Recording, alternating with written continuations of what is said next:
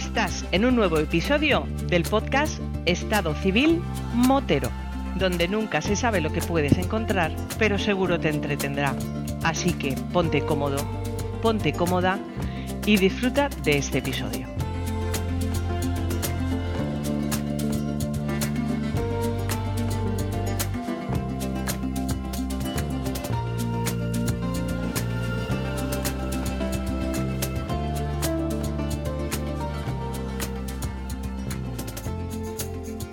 Pasa, chaval? Buenas noches, señor. Que sé que te gusta que te llame así, señor. Señor, dame paciencia. Al final te voy a desheredar. Te voy a quitar el 10% del 10% del 10% del 10% de, de lo que se lleva Antonio, porque entre tú y todos los becarios. eh, oye, por cierto, me tienes que mandar tu dirección para mandarte eh, al menos un par de, esos parches que tan exclusivos, glamurosos y tan chulos que me, que me he hecho. Que por cierto son, son diferentes, tío. Son diferentes a todos los parches que tú puedas ver en cualquier concentración, cualquier evento, cualquier chaqueta de cualquier motero. En lugar de ser ese parche que es gordito, sobre todo la parte de los bordes, es muy planito, pero están hechos de un hilo plateado que le da un brilli brilli, hay un glamour, un, un qué sé yo, un no sé qué. Tío, pues, me ha encantado, eh, tío, a mí me han encantado. Estoy por ponérselo hasta, hasta los pijamas. Al gato. que vaya el gato por ahí con el escudico. No me des ideas.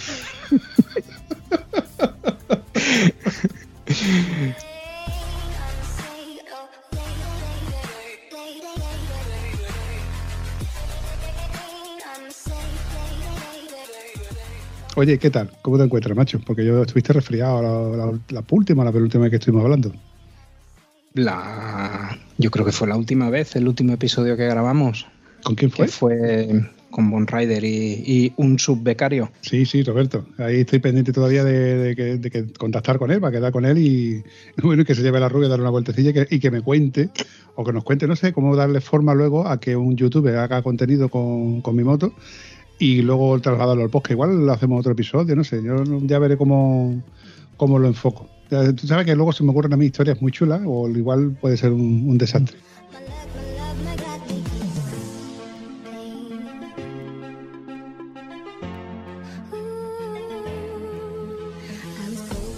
Pero bueno, mientras tanto, mientras tanto, eh, ha surgido eso del tema de los parches y que cogí un pedazo de gripazo increíble, que de hecho un arrastro, tengo la voz un pelín tomada, la noto un pelín tomada, y en los dos episodios anteriores, si os habéis fijado muy bien, los que lo habréis escuchado lo mejor del tirón, pues sí lo notaréis, pero normalmente no, no suelo tener este, esta voz tan reseca que, que me surge.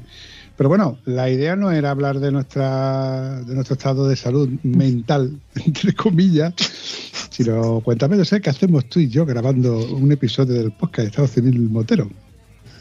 Pues bueno, otra vez como la última y lo que estabas comentando de becarios y subbecarios, pues nada, otro subbecario que al final si les tengo que pagar yo me va a salir esto por un pico, tengo que conseguir que me paguen ellos a mí. pero bueno, pero nada, otro subbecario que nos ha traído otro invitado, el señor Juan Francisco Aragón, el, bufero podríamos decir que fue, ¿no? Bueno, fue el artífice de ese crowdfunding, en el cual, bueno, no crowdfunding exactamente, sino fue el, el artífice de, de crear el buff Braga, cacharro para el cuello, como decía él, ¿no? Eh, para ponerte luego en el logo de Estado Civil Motero y que se encargó de buscarlo, organizarlo y además sus hijas, hay que agradecérselo evidentemente, que se encargaron de mandar por correo y escribir todas las cartas, los sobrecitos, los, los plastiquitos. La verdad que se pegaron un currazo increíble. La chapa de la mendicidad. Nuestro diésel 0189. Pues eso es. El- este señor nos trajo, nos ha traído otro invitado más que comentaba que era podía ser interesante y nada, aquí estamos a ver cómo, cómo va esto.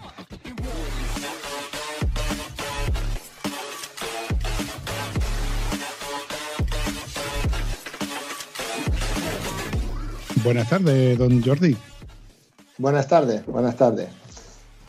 Te voy a dejar que le preguntes tu churrita. La pregunta típica del podcast que es ¿dónde estás? Pues ahora mismo estoy en un pueblecito que se llama Vigas y Riells, que está cerca de Barcelona y aquí es donde vivo. Deduzco que nuestro amigo Javier, cuando te ha traído aquí como con tertulio, eh, es porque evidentemente estás ligado al mundo de la moto.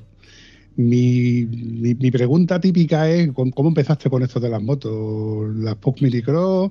¿Te robaste una moto y la desguazaste o alguna historia de esta? Bueno, no, realmente empecé de pequeño con una cuota 25 y así una, luego tuve una cota 49 y fui subiendo, tuve una Ducati 50 TT, muy, muy vieja. Luego ya, pues bueno, Vespas, eh, motos de, Tuve también una Striker. Bueno, mi, mi, vida está ligada siempre a una moto, sea más grande o más pequeña. Actualmente tengo una, una R1150 RT, una BMW del 2004, muy viejita, pero que va de lujo. Y bueno, pero realmente lo que me ha traído a esta tertulia es, también relacionado con el mundo de las motos, es pues que tenemos un campeonato aquí en Cataluña muy chulo con la, con la Derby Variant y me gustaría, pues eso, que la gente lo, sepa en toda España, porque que no sea solo para nosotros, ¿no?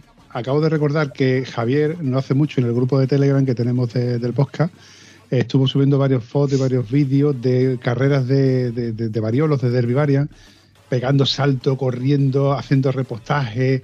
Eh, ¿Ese, ¿Ese campeonato precisamente es del que estamos hablando? Sí, señor. El, bueno, seguramente que en una del repostaje había una moto naranja, esa es mi moto. y entonces, bueno, yo aparte de tener mi moto, pues, y mi equipo, evidentemente, estoy como organizador del campeonato con un chico que se llama eh, Javier Gallego Paz, que le llaman Taiko, y entre los dos montamos el campeonato.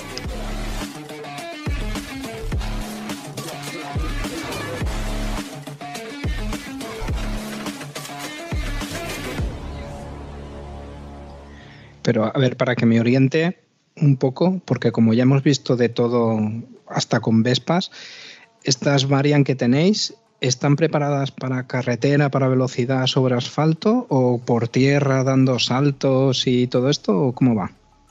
Bueno, es un, es un campeonato de, en circuito de, resistencia en tierra. Entonces lo que hacemos es eh, modificarlas para que aguanten, evidentemente, porque esos chasis tan finitos y bueno, eh, tenemos que respetar muchas piezas de, Derby, de Varian, pero eh, en las dos categorías que hay, pues podemos hacer algunas mejoras importantes o correr en serie que te limita bastante en, lo que son la modificación de, piezas. Vas, vas, más jodido en cuanto a ciclo. Yo he sido propietario de una Derby Variant Electric no sé si fue por el año 89, 90, 91 aproximadamente, no recuerdo exactamente. Luego he tenido varias derby, varias más, pero ya estas no tipo de guazadas ya o de desguace prácticamente. Pero esta, la, la, la Variant Electric blanca, era un pepino, porque yo, aparte que yo la tenía siempre, bueno, como, como la moto mía, que, que, que, más, lo que más has querido tú, ¿no? La tenías cuidadísima. Y estas motos, eh, todo, el, todo el macarrilla que quería correr un poco se compraba una Derby El Vespino era la moto de los pijos.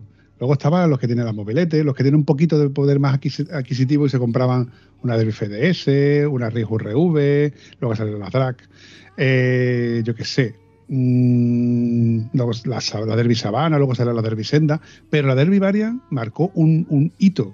Para mí es una moto icónica y además con una, una serie de preparaciones brutales, bestiales. Bajo mi punto de vista, siempre ha pecado de freno. Era un, punto muy flaco, muy flaco que tenía. Recuerdo que cuando salió la Derby Variant Sport, esa Derby Variant ya tenía las manetas de aluminio y le cambiábamos nosotros las manetas de plástico, que, que era como los frenos no frenaban, apretabas tanto que tú veías como el plástico de la maneta se flexionaba. Entonces le cambiábamos las manetas de aluminio, que tenía más tacto, pero que hacía la maneta de aluminio, partía los cables, porque apretabas tanto los frenos que al final terminas pateando los cables. Y tú te fabricabas tus propios cables, bueno, tú ya tenías en tu caja de herramientas cables de repuesto y perrillos ahí como si no costara. Bueno, eh, ya que hablas de frenos, luego salió la Revolución, o sea, la, Sport R, la Sport R, que llevaba un freno de disco adelante, que bueno, con esa este año, este año saldremos con dos motos y, y vamos a hacer una serie y un proto que si os apetece os explico un poco las diferencias que hay, que son muy, muy breves luego. Y bueno, y vamos a, en la serie esta estamos aprovechando una horquilla de Sport R precisamente por el disco, porque es donde están más, más, más jodidos. Porque claro, le metes mucha potencia, pero luego te faltan frenos. Y ese es lo que tú decías. Era el problema de esa moto. De hecho, la Sport R y la, y la Sport salieron porque eran motos ya para correr o destinadas a, a, las carreras, porque al menos aquí en el sur no se veían carreras, nada más que yo escuché hablar de, carreras en, en, scooter en el circuito de Jerez, pero yo sí sé que en Barcelona sí hay mucha afición al tema de, las scooters y los variolos. Esta del Vivar en Sport, recuerdo que salió, porque lo recuerdo porque un amigo de nuestro de la pandilla sí se compró una, que de hecho él trabajaba en un concesionario y la tenía, bueno, la tenía inmaculada y, y todo lo que salía para prepararla, pues era la moto que más corría, era la que más revolucionaba, los tubos de escape que salen en el mercado los primeros los probaba él, después los vendía de segunda mano, etcétera, etcétera. Y recuerdo que tenía una barra entre la tija y el sillón para, para que el chasis no flexara de lo que andaba el bicho ese.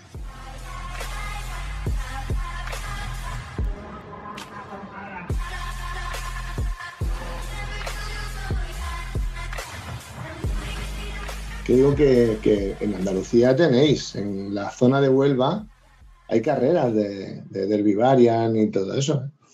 Lo que, pasa es que yo, yo, te hablaba del año 89-90, ¿eh? Incluso estuvimos hablando hace ya, antes de pandemia, que queríamos hacer un triangular con Logroño, que en Logroño también hay mucha afición, en Huelva y Cataluña.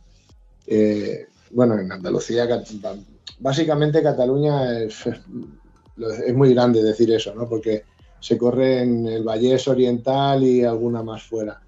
Pero normalmente es Barcelona. Y luego era, era Barcelona, Logroño y, y, Huelva. Y estaba ahí, ahí.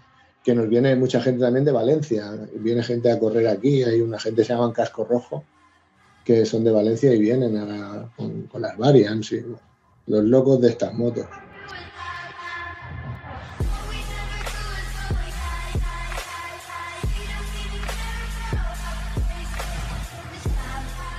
¿Cuánto tiempo llevas aproximadamente con, con toda esta vorágine? O sea, desde que empiezas tú a decir, venga, voy a competir con, con variolos y me voy buscando variolos por un lado, por otro, y empiezan a, venir gente y a preguntarte y a crear grupos y demás. Bueno, mira, esto realmente eh, yo llevo 33 años en el mundo de, de, las varias. Lo que pasa que antiguamente era un campeonato de Cataluña que se corría las 24 horas de Gisa de Bay, no sé si lo habéis escuchado hablar, y entonces poníamos en un, en un chasis de, de 80, metíamos un motor de Derby Varian allí, cortando las cunas y demás. Sí, sí, era muy. Pero allí empezaron, pues eso, mobiletes, Vespinos, Derby y, y, luego pues empezó a evolucionar. Pasa que eso ya se hizo muy profesional y ahora hay unas motos. Ahora, el que no lleva un chasis de 125 2,5 es un patata. O sea, hay que invertir mucho dinero. Entonces, unos vecinos de aquí, de un pueblo que se llama Santa Eulalia Ronsana, empezaron a, lanzar otra vez una carrera que era las 3HDV, ¿no? Tres horas del Vivarian. Y esto hace pues que estamos liados unos 12 años aproximadamente. Y entonces esto fue creciendo, se fue pasando la voz, no sé qué tal, y ahora él hace, mm, son seis pueblos o, ocho pueblos, depende del año, podemos meter más o menos carreras para, para que no nos coincidamos con otras y cada pueblo se monta su carrera. Y el Taiko y yo lo único que hacemos es que no se desmadre la cosa. Y les pedimos un dinero, que son 4 euros por, por equipo, y a final de temporada pues hacemos entrega de premios y demás. Pero 12 años solo del Varian. Ahora estamos introduciendo las clásicas, que es lo que os hablaba ahora, ¿no? Las, las Kawa con motores de Derby Varian, pero porque hay poquitas y la gente quería sacarlas a pasear y entonces les dejamos correr también.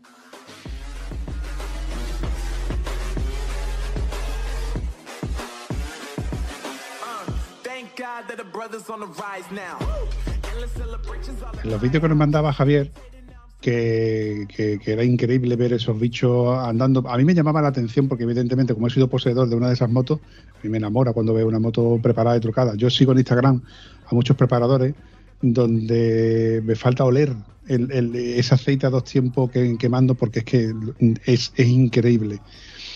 La de preparaciones que se le pueden hacer a esos bichos. Yo recuerdo un colega aquí en un pueblo cercano que, bueno, que si yo tenía dinero invertido, este ya tenía mucho más dinero invertido. Y este llegó a cortar el chasis de la moto, que yo fui ahí cuando descubrí yo que en la parte de la tija, el chasis no son dos chapas, son tres chapas de un milímetro, que es donde tú ahí hacías un poco más de esfuerzo, y consiguió soldarle la tija de no sé qué moto con horquilla invertida y un freno delantero de disco. Y llanta de 19, si mal no recuerdo, vaya, llanta de 19 delante, 17 detrás, y eso era un pepino. Sí que es verdad que consiguió que tuviera más peso, pero es que otro de los puntos muy débiles era la horquilla delantera, donde tú, si manejabas las manillas rápido, veías como aquello era blue, aquello no reaccionaba a la dirección. Eso es uno de los grandes pecados que tenía, pero luego, sin embargo, de motor eran increíbles. Nosotros en, este campeonato, si hemos hecho hincapié en algunas de las cosas importantes, es que la tija no la podemos cortar. Oh. No, no se puede cortar porque, porque precisamente lleva tres chapas, una, una interior y dos fuera. Entonces, la de dentro no la puedes soldar, solo puedes soldar por fuera. Y, claro, son, es mucha caña la que se le mete a esos bichos. Entonces, eh, puede haber, hay riesgo de, rotura y de hacerse daño. Precisamente a mí este año se me ha partido la moto por la mitad. Entonces, lo que sí que hacemos es, eh, yo llevo una horquilla de Suzuki RM85. Joder lo único que hemos hecho es que el, tubo de la tija, de la, de la misma RM, pues se corta y se le hace un suplemento con unas mechas, se solda y ahí sí que no hay riesgo. No hay riesgo. Entonces en la varia lo que hacemos es forrarla por fuera el chasis para que sea más consistente. Sí, sí, sí, sí, el sistema ya, el sistema está muy, muy bien. Es que además, en los vídeos que, luego intentaremos pasarlo, o lo buscaremos a través de las redes sociales y demás, se ve cómo le pegáis una tarea increíble las motos saltando, las motos a todo lo que dan de velocidad y luego los repostajes, cómo se ve rápidamente que llega el tío, la reposta en, en, un segundo prácticamente y vamos a salir corriendo que, porque si no llegamos el último. Es increíble la tralla que se le mete a, esos variolos. ¿eh? Sí, sí, es, es, son motos que están muy... muy... Normalmente entre carrera y carrera hay que reparar. Con eso te lo digo todo porque claro, son tres horas a full, tres horas y, y ya cada vez como está tan limitado, porque nosotros no podemos poner cilindros de aire, ¿no? Está prohibido en el campeonato. Aire de agua, perdona, solo es aire. Vale, vale. Entonces eso hace que la moto sufra más. Vamos al límite, llevamos un, pistón que ya va justísimo ahí dentro, que no se puede abrir más. Eh, bueno, y la gente se ha buscado mucho la vida y la gente se gasta dinero, por ejemplo, lo decías antes, ¿no? Del precio. Actualmente mi moto con 10.000 euros no me la pagas. Y es una variante. Y no me la pagas. Con 10.000 euros no me la pagas. Entre moto y el recambio que he tenido que comprar. Porque yo ya de entrada tuve que comprar una Suzuki, una RM85 para meter, cortarla, romperla para hacer la variant. O sea, son, son motos caras. Es un campeonato muy caro. Muy caro y, sin ningún beneficio. ¿eh? A ver, yo, yo, yo hablando con conocimiento de causa, porque sé lo que todo lo que lleva dentro, sé todo lo que se le, se le podía trucar, y decirlo hace ya un montón de años, ¿no? Pero conforme yo visto las evoluciones de rotores, de, sistemas de embrague, las correas que en aquel entonces duraban entre unos 500 kilómetros aproximadamente, que ya eran correas de, larga duración para velocidades normales de 50-60 kilómetros por hora. Al tipo de revolución a la que vais vosotros, pues yo, yo qué sé, ya es que estamos hablando de un nivel de preparación que evidentemente no es, para la competición, evidentemente, no es para a nivel de usuario. Eh, luego está que, que, que se compre luego como, como a nivel de usuario. Pero es, una pasada cómo ha cambiado la tecnología y se siguen fabricando componentes y actualizando componentes para las derivarias para que sigan compitiendo. Y esto me lleva a, bueno, la teoría de que las, marcas, las marcas de cilindros, de braques y demás, saben que se están gastando mucho dinero, como pasaba con la época de las Vespas, se están gastando mucho dinero en gente con cierto poder adquisitivo para que las motos vayan al, final a competir.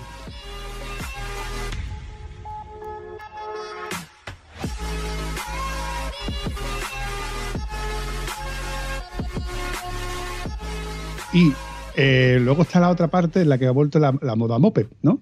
Ha vuelto la moda en la que la gente busca Derby Variant, Vespino, cualquier tipo de varios, lo que esté arrumbado en un granero y lo echan a andar, es que lo echan a andar. yo soy propietario de dos Vespinos. Pero ¿qué pasa? Estos dos Vespinos estaban, como quien dice, arrumbados en el campo de mis padres. Pero claro, de no usarlos, pues estos Vespinos se estropean. Que conseguí arrancar uno de ellos, pero al poco tiempo resulta que se le va el encendido. Se le va el encendido y después de mucho prueba, ensayo y error me di, cuenta de que, lo que se le había ido era la bobina de alta. Claro, ya la bobina de alta dices tú, mientras que la consigo no la consigo, me, o me tengo que ir a la de competición, que es la buena, y ya lo suyo es poner el cableado bueno, y ya lo suyo es, lo suyo es comprarme otro Vespino y hacerlo pieza. Y lo tengo de repuesto, eso es así, cabeza, eso es así. Pero en el caso de vosotros, no es buscarte otra moto, sino ya es invertir en rodamientos de alta competición, o sea, yo- nosotros le decimos rodamientos de alta vuelta. Una biela aligerada, rodamientos de, de la biela, las canastillas de biela. Hostia, yo recuerdo, tío, esto es anécdota mía, esto es anécdota mía. Recuerdo de quedar con mi colega a- en una pedanía, vamos, pues, una pedanía que había por aquí cerca, para cambiarle un cilindro que yo que, que- que él tenía guardado por uno mío. Y de esto que yo llego, pues bueno, a probarlo, pues vamos a probarlo, pues para probarlo hay que quitárselo a la moto para, para ponerle el nuevo. Pues vos te a desmontar los tornillitos calentitos, ¿eh? los tornillitos del tubo de escape, que yo ya los tenía modificados con llave Helen, para no. Pues hay que ver que hay que ver que es- esa culata que con el cablecito del compresor siempre se quedaba ahí por ahí colgando, dando por culo. Y ahora ponte a quitar el pistón calentito y ahora quita para que no se te caiga. Claro, como montarle al otro y dices tú, coño, pues esto anda bien. Otra anécdota que tengo, eh, cierto coleguilla de esto de trapicheo, que me vende un 74. Digo, hostia, esto tiene que andar, esto tiene que andar. Y conforme me, regala, entre comillas, el 74, sin pistón ni nada, le compro el pistón, le compro el segmento, más, más contento que que le voy a montar y no arranca. No arranca por la sencilla razón que el pistón pegaba en la culata, con lo cual la junta de cilindro tenía que ser mayor. A esto que te vas al concesionario y le compras pues, 10 o 12 juntas de, de cilindro para ponérsela a ver lo que aguanta para que tuviera menos compresión y pudiera llegar el pistón sin pegarle en la culata. Total, que se lo monto, a- aquello, aquello arranca, andé 100 metros haciendo el caballito, me volví para atrás se lo quité. Digo, esto anda demasiado, no me faltan frenos para este bicho. ¿Cómo andaba aquello, tío? Claro. Bueno, de hecho, a mí me ha pasado, yo tengo una anécdota muy divertida que, que, bueno, fue además en, en- en carrera. Nosotros quisimos hacer una moto, venga, apretar, vamos a apretar. Y pusimos el 70 y le pusimos una culata muy chiquitita. ¿Qué pasa? Gasolinas normales, eh, aceites normales, mucha compresión en la culata y le dabas al paro y la moto no paraba porque había un incendio dentro del cilindro, dentro del cilindro. detonó, detonó y no sabíamos cómo parar la, la Varian, pero claro, la Varian que nosotros llevamos no lleva embrague, porque ahora ya vamos a, a- vamos directos, vamos, tú estiras y sales corriendo, no puedes parar, Sí, sí, sí, para, sí. se para. ¿Y cómo parabas aquello? Hasta que se agujereó el pistón y entonces, claro, se paró evidentemente, pues se hizo un agujero en el pistón de las detonaciones, ¿sabes? bueno, pero eso- ahora hemos tenido que aprender mucho, hemos aprendido mucho y ya, ya no nos pasa. Ya, ya, ya. Pero sí, sí fue gracioso el tema.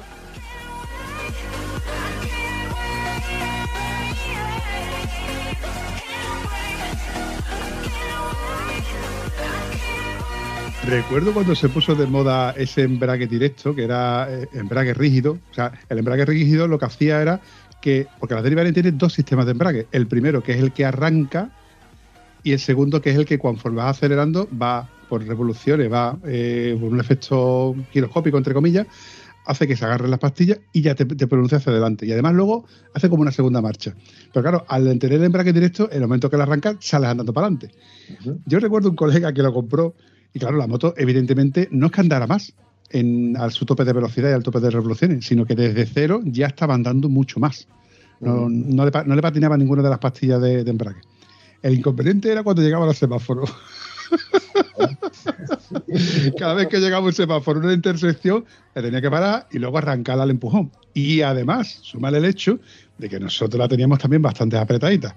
Cuando tú tienes la moto apreta- bien apretadita y te coincide de que está lloviendo, que dices tú, esto, por mucho que yo la empuje, no arranca ni de coña. Además que es que ya le quitábamos hasta los pedales.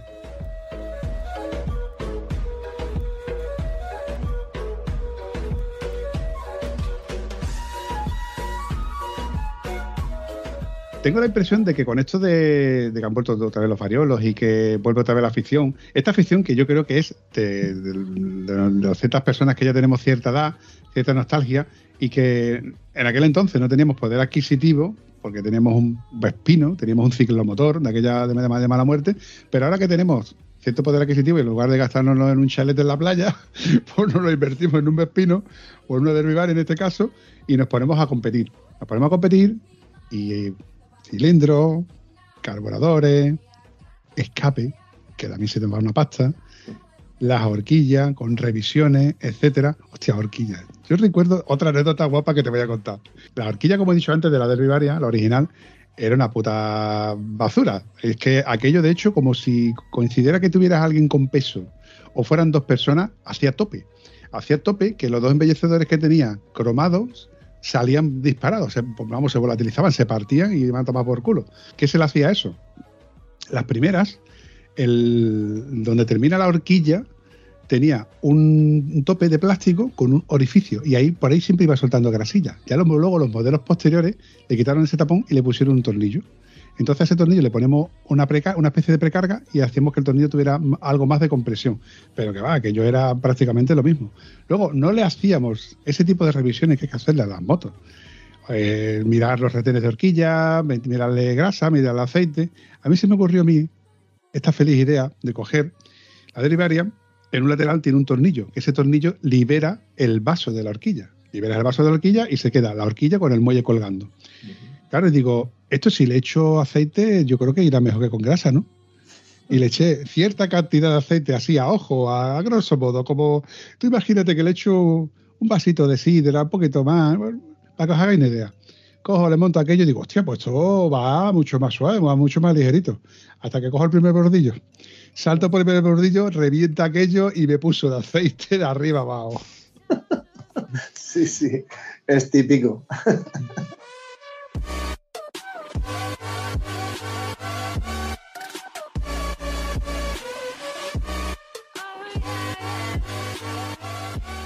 Eh, Jordi, habías comentado, me ha parecido que, había dos categorías dentro del campeonato este que llevabais.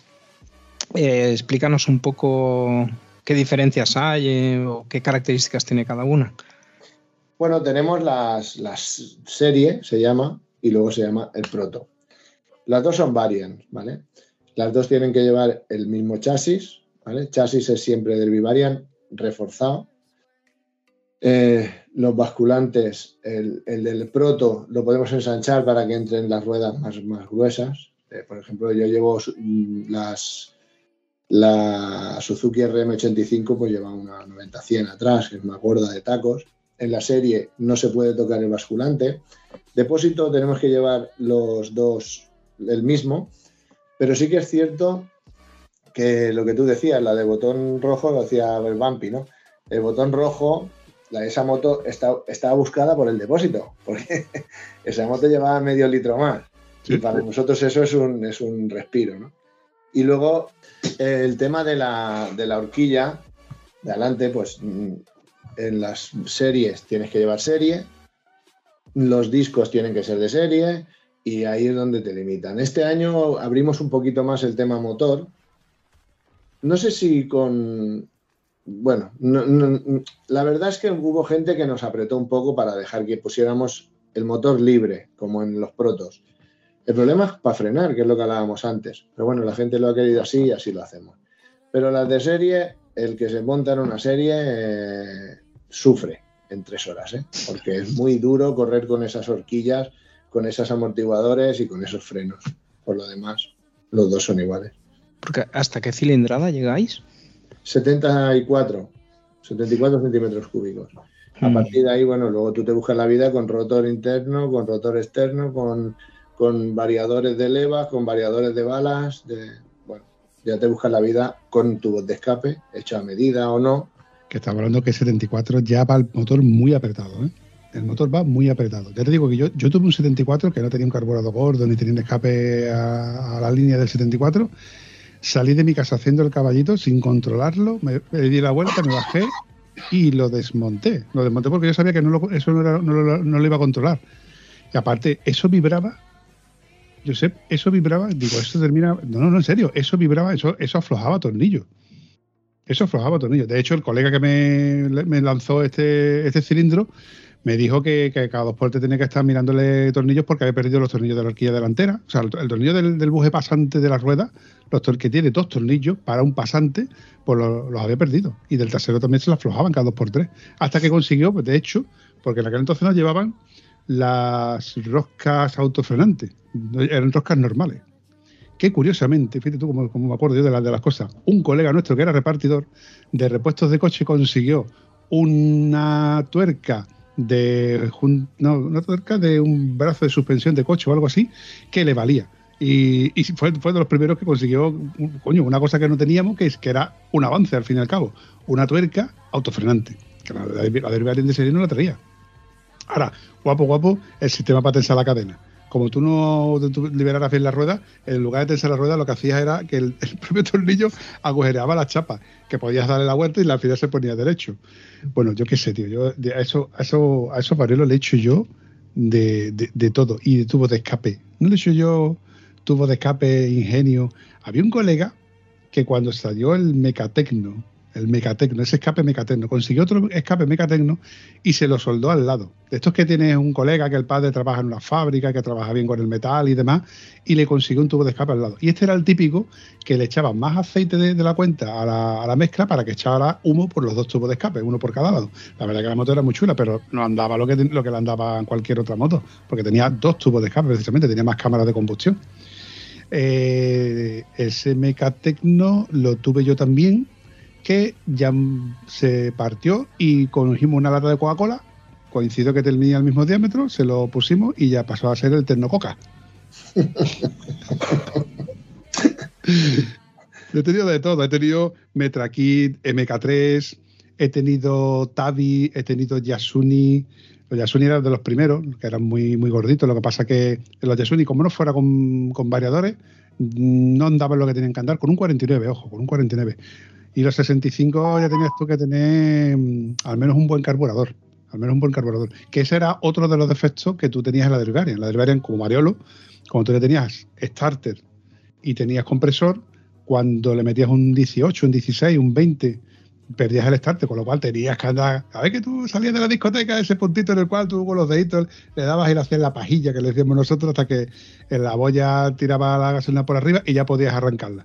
Ese protocolo de arrancarla ya no era lo, el vacileo de poner la llave en el contacto, ya era el vacileo de protocolo de pongo la llave, le hago la pajilla, le abro el grifo, otra, le abro el grifo, le hago la pajilla y ahora ponte a empujar hasta que el embrague, ese embrague que hacía un ruido en la, en la correa, ese chirrío clásico de las Dervivarios.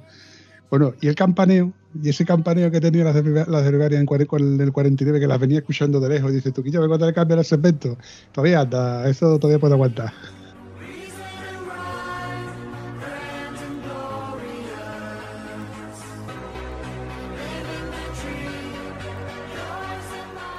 Bueno, el, el, el, tema que decías tú antes, ¿no? Ahora, por ejemplo, esas motos llevan un carburador, un 28. O ¿Cómo? Sea, un 28, vamos con un 28. Con un 28, yo llevo un carburador que lleva la Kawasaki 80 de, de bueno, de Cross, la, la, la, KX. Es un 28, un Keijin americano, que vale una fortuna. Me tienes que mandar fotos de cómo, cómo has conseguido meter un 28 ahí dentro. Yo he tenido un 26 del orto, que todavía lo tengo, de hecho, en mi riesgo RV, y, eso es un cacho de trozo de, de, Eso es más grande que una, botella de medio litro. Eso, para meterlo ahí, ya me costó en su día el, el Condor contra más el RV, pero no se me ocurriría meterlo eh, en, el, en, la Derby. Me tienes que mandar fotos de cómo has conseguido meter ese 28 ahí dentro. Y, respecto a lo que decías antes de los tornillos, ¿no? El lotite. Eh, todo hay que ponerle lotite por todas partes y hay y hoy en día ya, hoy en día ya están la, las autoblocantes, las tuercas, hay de todo ya. Y hay, yo uso unas metálicas que en vez de llevar plástico, porque el plástico depende de lo ponga se derrite y se, y se acaba el autoblocante. Entonces hay unas que vienen golpeadas en la, en la parte de arriba, entonces te hace el autoblocante eso. O por ejemplo hay unas arandelas que se llaman camlock, que son dobles, ¿vale? Es como, ¿Os acordáis de la Grover de toda la vida? Que lleva un borde pues ahora no, ahora hay unas que son dobles y entonces llevan estriado por aquí y por aquí, por fuera, y entre ellas llevan como si fuera una torre de un castillo. Y cuando tú apretas, hace clac. Y para aflojarlas tienes que hacer clac, clac, ¿sabes? Porque si no, no aflojan. Y vamos con esas cosas, porque es que, claro, es lo que tú dices. De todas maneras, antiguamente esas motos vibraban mucho y no era por los cilindros, era por los cigüeñales. Los cigüeñales no se equilibraban y, y sí es verdad, te vibran hasta los dientes en una moto de esas, ¿eh? Vibra todo, todo, todo. Pero ya te enviaré fotos, ya siempre y tanto que os enviaré fotos. Mira, ahora la tengo desmontadita del todo.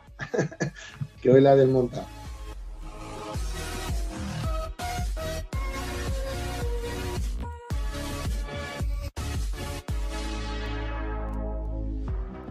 Oye, por cierto, ¿no tenéis redes sociales donde podamos echar un vistazo a las carreras y demás? En YouTube, si pones Protocross Vigas, saldrán presentaciones de mi equipo con, con eso. Y si pones eh, Copa Derby Varian, saldrán eh, algunas carreras de- del campeonato. Salen algunas guapas de Santa Eulalia y sobre todo, y eso con hecha con dron y eso. Y también lo- lo- os quería explicar que no es una anécdota divertida, pero sí bonita. es que eh, este año hemos sido campe- campeonato solidario y, hemos colaborado con una gente que se llama Pulseras Candela, que son un encanto, que Candela es de Benicarló, la chica, pero bueno, vino aquí a curarse al Hospital de San Juan de Dios. Y, y aparte, este año también ha sido, el 2022 fue el año de, del centenario de la marca Rabasa Derby. Y o sea que ha sido un año de celebraciones muy chulo, en un ambiente muy chulo, porque aunque sea una- un campeonato y tal, ahí dentro somos todos amigos. Y cuando se le rompe la moto a uno, pues yo me voy al box al lado y le reparo la moto. Si, o si me piden herramientas, se las dejo. O si me piden recambio, se lo dejo. O sea, es un, es un campeonato de, de amiguetes. Sí, e- eso lo vi yo como aficionado pues hace pues eso, mil años, cuando se corría el territorial aquí en, de la comunidad valenciana. Y, sí que veías mucho eso, que estaba la categoría de, ciclomotores. Y sí que lo veías que decías, mm, si es que aquí son todos colegas, ¿no? Eh, están todos lo que tú comentas, ¿no? Que a uno le hace falta una cosa y a otro le hace falta otra. Y, y estaban cambiándose, no herramientas, yo creo que hasta piezas se cambiaban y todo por decir, no, oye, si es que yo quiero que corras y quiero pasármelo bien contigo y que tú te lo pases bien aquí, ¿no? Y, y es- está muy bien porque parece que las carreras a todos los niveles se han profes- profesionalizado tanto que se ha perdido un, poco, ¿no? Esa esencia de decir es- esa camaradería y, esos e- ese, buen rollo, ¿no? Que estaba. A ver, piensa que yo. Mira, el, equipo nuestro, Protocross Vigas, eh, nos consideramos unos privilegiados. ¿Por qué? Bueno, porque dentro somos 10 personas, cada uno tiene su trabajo y un par de, personas de, este equipo pues está dedicando a buscar sponsors. Entonces, tenemos sponsors, con lo cual tenemos dinero. Entonces, eh, hay mogollón de equipos que son amiguetes, que se juntan, compran una varian, ponen 500 euros cada uno o 300 o lo que pueden y luego se van a un garaje y te hacen una moto. ¿no? Pues eh, yo si esa gente necesita ayuda, mira, la moto que estoy haciendo ahora de serie es para unos amigos que bueno, la, la estamos haciendo entre dos equipos. O sea, uno se llama Protaico y nosotros Protocross Vigas. Protaico ha puesto la moto, piezas, no sé qué, nosotros ponemos parte de tecnología, cada uno lo suyo. Y estamos haciendo una moto conjunta, o sea, con eso te lo digo todo, pero el dinero te ayuda. Y como te ayuda, si a mí, yo a final de año me tengo que quedar a cero, pues yo si alguien me pide algo y se lo puedo ofrecer, pues se lo voy a dejar, ¿qué voy a hacer? Si no se acaba esto, ¿eh? Si no lo hacemos así, se acaba. Está genial.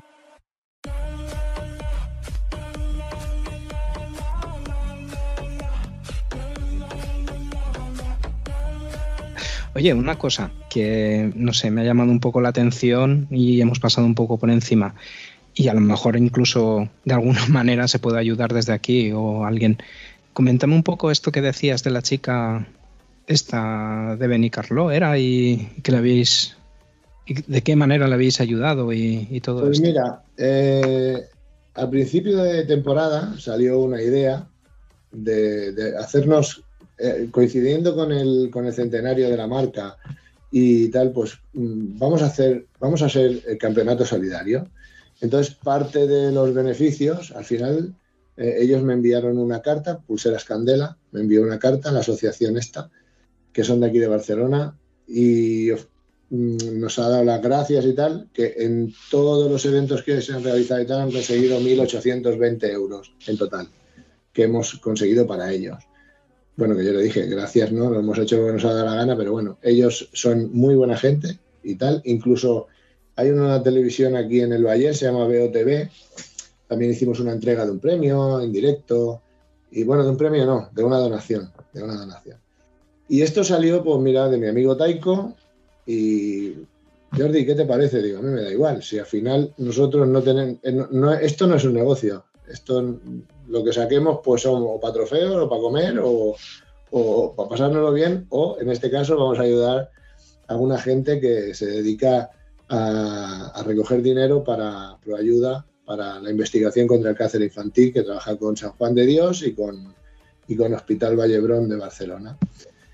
Entonces, Pulseras Candela, eh, bueno, las casualidades de la vida, que me fui a Benicarlo a comer alcachofas el año, el año pasado. voy a menudo, voy cada año, intento ir. Y fuimos a un hotel que había una estantería de pulseras candela y le pregunté a la chica, digo, oye, Digo, esto, que nosotros también colaboramos con ellos. Es que la candela es de Benicarló.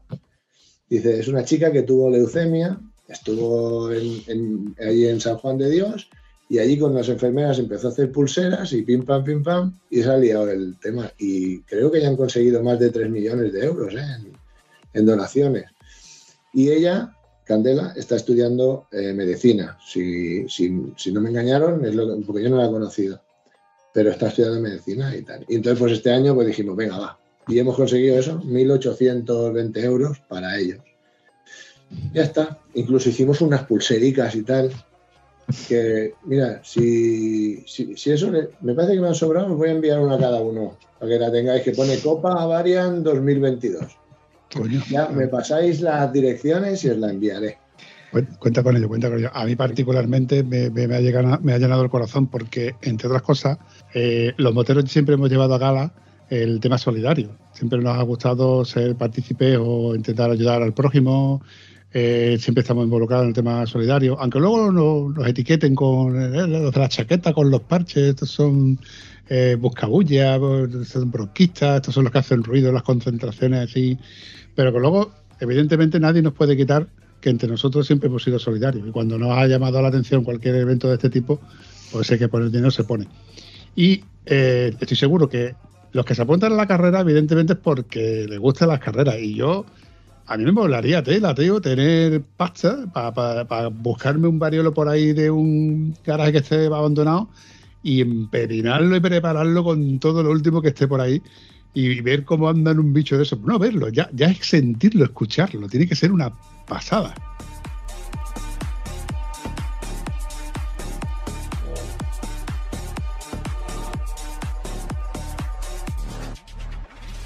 Yo me imagino o intento imaginarme esos 12 años que llevas tú preparando esas carreras, todo lo que conlleva, que si infraestructura, que si ahora una máquina que me haga un saltito, que me lo haga menos saltito, ahora cógete, montate la carpa de la entrada, montate el, finish, eh, luego yo, eso tiene un mogollón de curro, ¿no?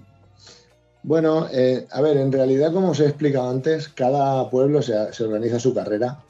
Entonces, ellos, este año hemos ido más de cara a circuitos. Hemos corrido en, el circuito de Moya, en el circuito de, la, de Martorellas, en la Mella, que ya están hechos. Entonces, eso nos facilita a todos el trabajo, ¿no? Pero cuando es en el centro del pueblo, como aquí en Vigas, o como en Santa Eulalia Ronsana, o como en Olost, pues ahí sí que tienen más, guerra. Pero nosotros, para mí, mi trabajo más grande es montar y hacer mi moto, y luego ayudo a Taiko, entre él y yo hacemos el seguimiento del campeonato. Cada pueblo se hace su trabajo y tal, y ese dinero que ganan en, el bar y en las inscripciones se lo quedan ellos. Cada uno se queda el suyo, nosotros solo cobramos una parte para, para los trofeos de final de temporada. ¿Y en casa eso cómo se lleva? ahí las dado, sé, ahí las. Pues mira, te voy a decir una cosa. Si mi mujer no hubiera sido la que es, estaría soltero. Ahora mismo estaría separado, seguro. Porque es una chica que además viene a las carreras, me ayuda. Bueno, es motera, con eso te lo digo todo. El año pasado hicimos la Transpirenaica los dos solicos con la BMW y nos fuimos los dos solos a hacer todo el Pirineo hasta, hasta País Vasco y demás, ¿no? O sea, eh, pero está ahí, está ahí. Si no, no se puede. Si tu mujer no te sigue, no se puede.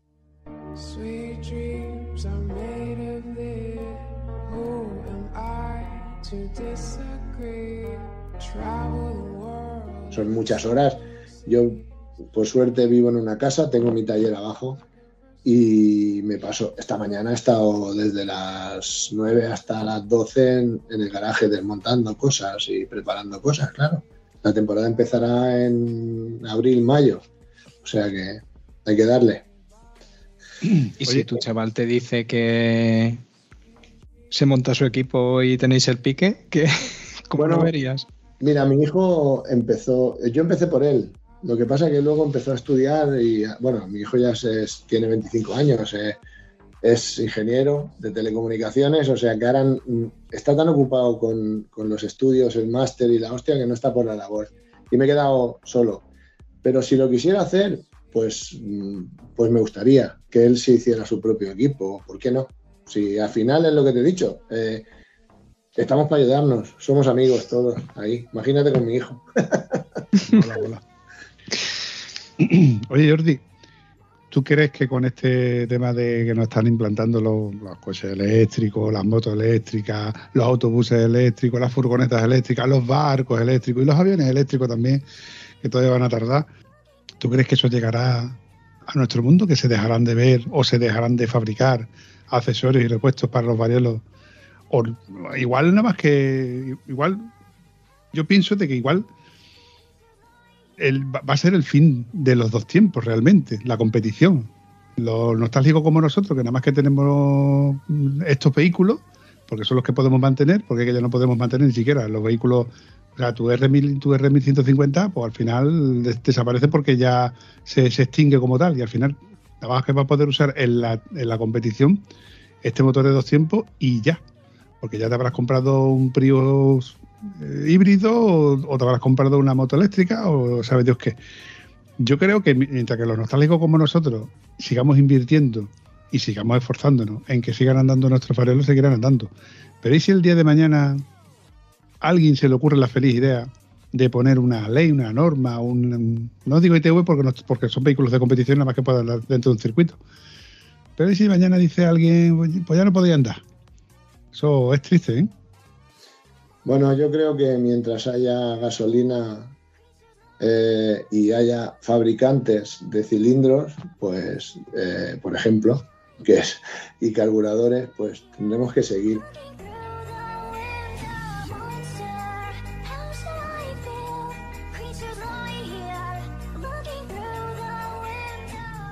La única manera que tienen de pararnos será pues multándonos o persiguiéndonos o haciéndonos delincuentes como nos han hecho para ir a la montaña, que parecemos delincuentes. O sea, el trial se acaba en la montaña, el enduro está acabado porque te sigue la policía. Y bueno, y entre los ecologistas y esta gente, pues al final, pues bueno, yo creo que no lo veremos. Yo creo que yo no lo veré, desde luego. Tengo 54 años y hay mucho que, correr ahí todavía. Pero el tema de las baterías mm, yo creo que se les ha ido de las manos. Eh, no estamos preparados para nada en el mundo a tener un sistema solo con batería. Entonces eso me da esperanzas a seguir con mi BMW con gasolina haciendo peste y ya está. Pero que, tampoco, tampoco creo eh, que nosotros seamos los culpables de esa contaminación. Yo creo que hay cosas mayores, un avión, un barco, eso, eso tira mucha más mierda que podamos tirar nosotros. No sé, esperemos que dure mucho, esperemos que nos dejen en paz. Y si no os acordáis de las películas de Mad Max, pues iremos a robar gasolina al que le tenga, a tomar por culo. Sí, sí. Tenemos que ir a robar gasolina. Este tiene, venga, va, y luego, venga, a correr, a- hasta quemarla. Tú eres el vaquilla, alegre bandolero, porque lo que gana que el que quema gasolina es así. Bueno, Jordi, para ir recortando este episodio, que yo creo que más o menos hemos llegado al, al tiempo que yo suelo establecer, eh, una pregunta que yo suelo hacer a todo el mundo, a todo lo que pasa por aquí. Y como yo sé que tú no has escuchado ningún podcast, yo sé que esto no, no está preparado. ¿Qué tal te lo has pasado? Bien, bien. Bueno, eh, hablas de lo que te gusta, eh, sois personas muy abiertas y, bueno, es distraído, es muy distraído, explicas tus vivencias y ahora el que le interese y las quiera escuchar, ahí estarán. Gracias a vosotros, además. Y gracias al señor Juan Francisco Aragón, que no sé por dónde estará, se estará conduciendo por ahí por, por haberte traído también aquí. Sí, bueno, además es que me, me empezó a comer la- el otro día, cuando, cuando me escribisteis, yo estaba convencido de que había contestado. Supongo que era un día de fiesta y, es- y- y, bueno, es lo que pasa. Pero bueno, Jordi, tío, que en el día de Reyes me lo encontré. ¿Has hablado? Que sí, que ya está, que ya está, está todo perfecto. Pues bueno, va. Y ya está, y aquí hemos estado. Y además es un, es un buen elemento, ¿eh? Perdona. Jordi, un placer haberte conocido. La verdad es que traerte toda esta vorágine, recordar, eh, volver a, a revivir todos esos momentos en los cuales yo he hecho mis fechorías, porque yo se puede decir que era un pequeño delincuente. Es que en esa época, tío, en esa época se hacían muchas barbaridades. En esa época trasteábamos mucho, trapicheábamos mucho con la, con la de uno, la del otro, eh, motos que se perdían, piezas que se perdían, piezas que te quitaban a ti, etcétera, etcétera, etcétera. Entonces, en esa época, tío, yo la recuerdo con nostalgia porque eso se ha perdido, tío. Eso se ha No perdido. lo, no lo hacen los chavales ahora. Llevan la moto al taller y ya está.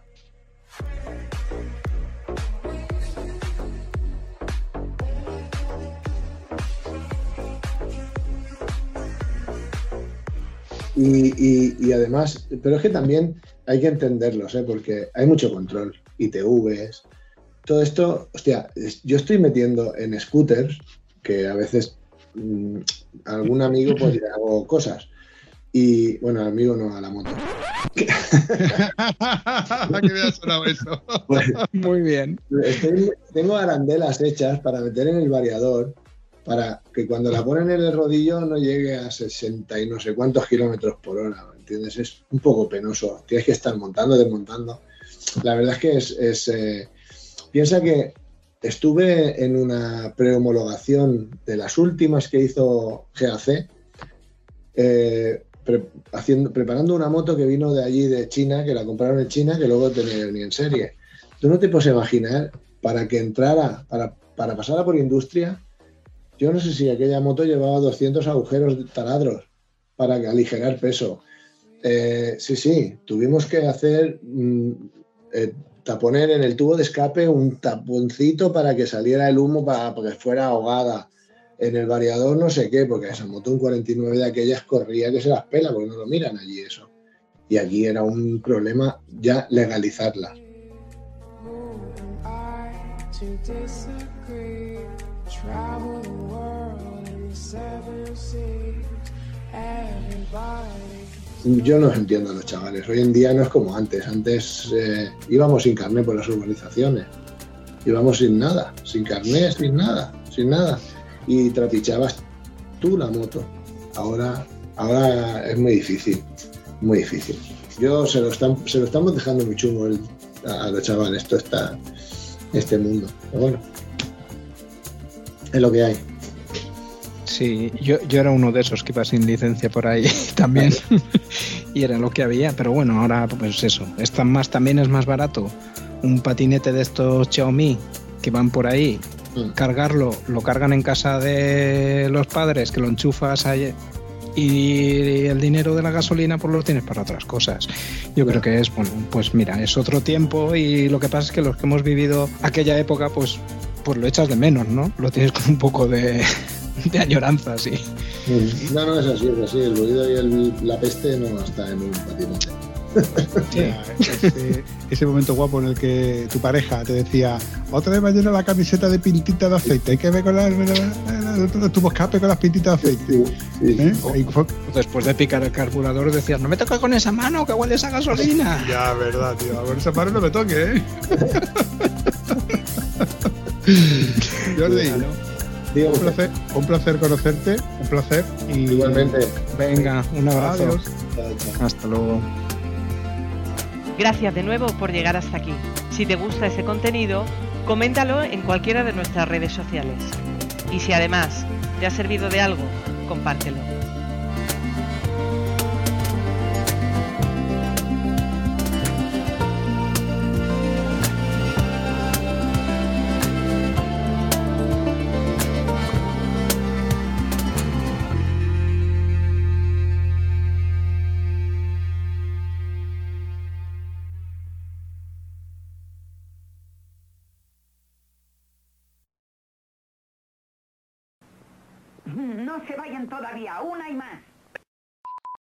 Se ha escuchado la banda sonora del Vaquilla. Sí, sí. Bueno, era vecino mío, era vecino, ¿eh? Es de Badalona. Mira, todavía queda, todavía queda el resto de, de lo que él dejó por ahí por tu barrio. Sí, además de verdad. Mirad, esto, a ver si lo podéis ver. Esto es la pulsera Sí. candela. Sí, Pasa que Roja. no sé, es la luz, ¿no? Sí, no, No, se ve. se, ve, se ve muy bien. Se ve, bueno, esto es la, a ver, esto es la pulsera. Sí. Y en la chapita, en la chapita pone, a ver, ¿lo veis ahora? Del Sí, 22. 2022. 22. Copa Varia 2022. Y bueno, hicimos unas cuantas, las vendimos y todos los beneficios fueron a ellos.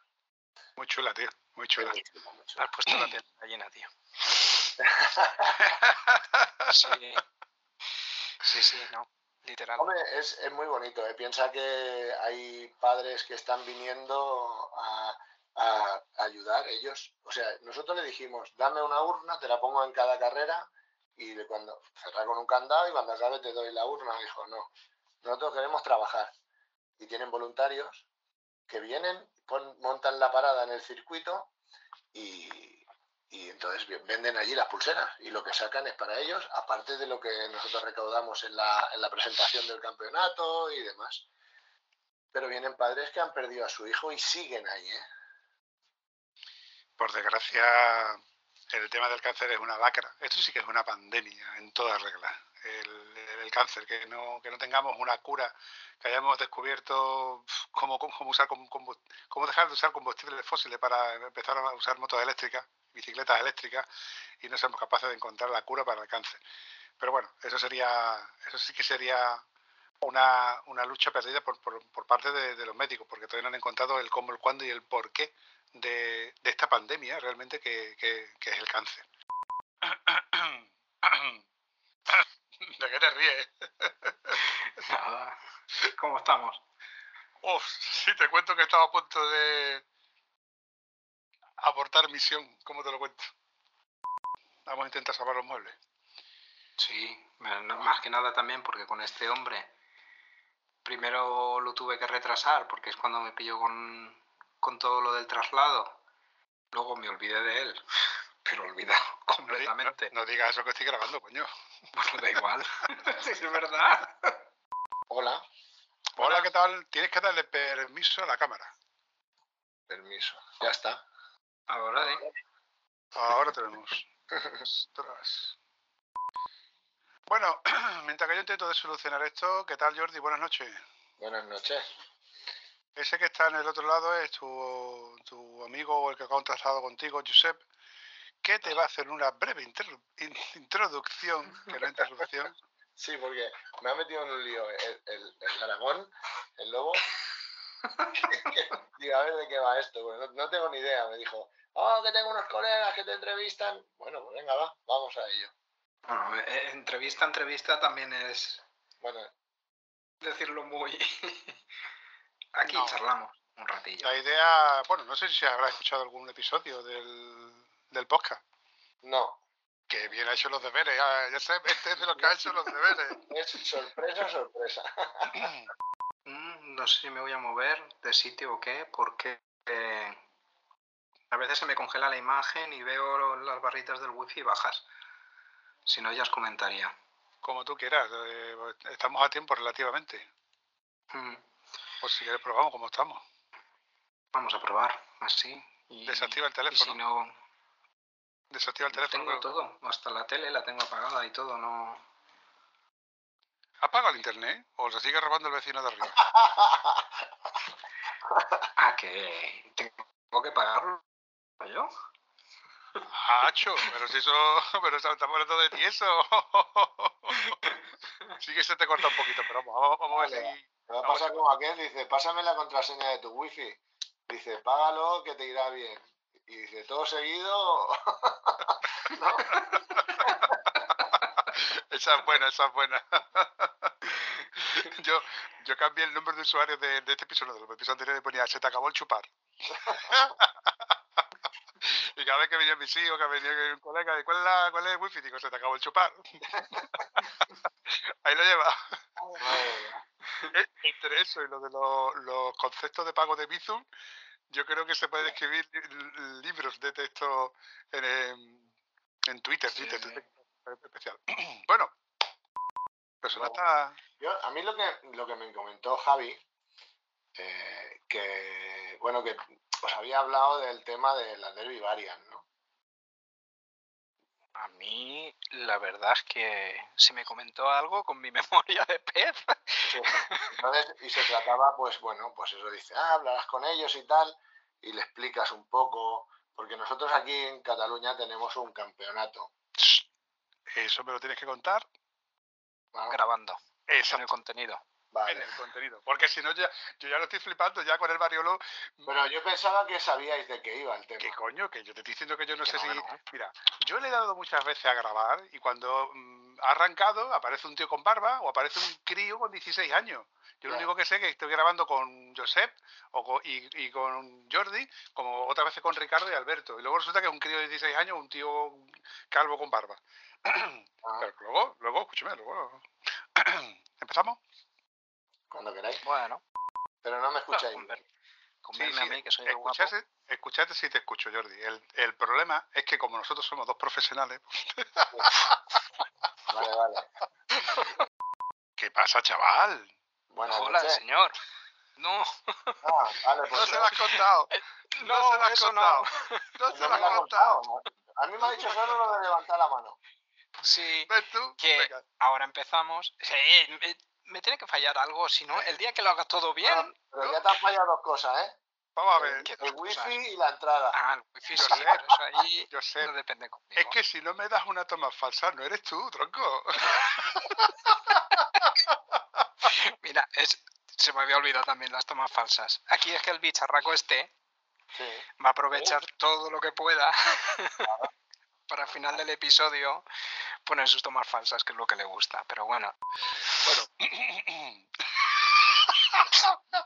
Qué bueno cuando ha entrado. Ha entrado igual. Bueno. eso. Eso es, eso es todo, amigos.